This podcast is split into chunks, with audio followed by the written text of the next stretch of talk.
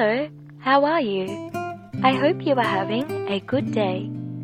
My name is Chanel, and I will read you a short story from Brisbane in Australia. London. London is the capital city of the United Kingdom. It is in southeast England on the Thames River.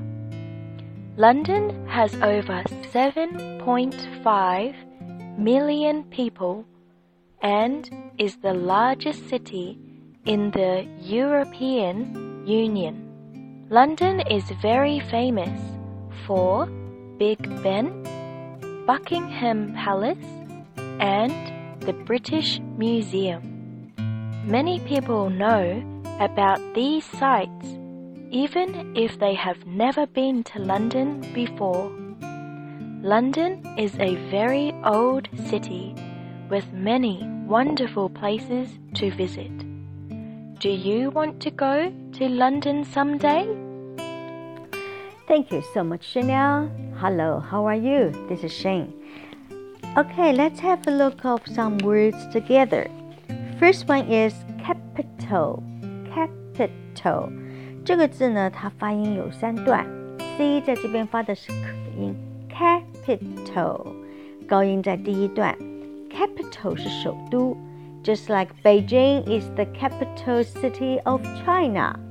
但 capital 另外还有一个意思就是大写，in the capital letter，OK，所以 capital 是首都，也有大写的意思。下一个字呢是 United Kingdom。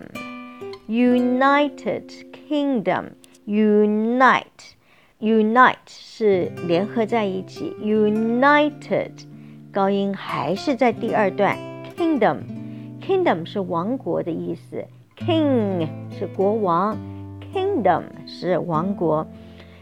So England 它的另外一个名字是 UK。下次你听到人家说 UK，意思就是 United Kingdom，也就是 England 的意思。Thames River，Thames。英国还有一个非常有名的就是 Big Ben，哈，好奇怪哈。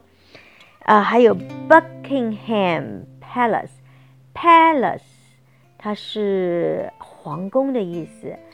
Buckingham。是英国女王住的地方，Buckingham Museum Museum 高音在第二段，Museum Wonderful Wonderful 大家都知道，Wonderful 是啊，How wonderful it is! Yes, London is a magical and wonderful city. I hope you enjoy this little story and I do hope you will listen to Chanel reading and you will read it yourself. Look forward to seeing you tomorrow. Bye.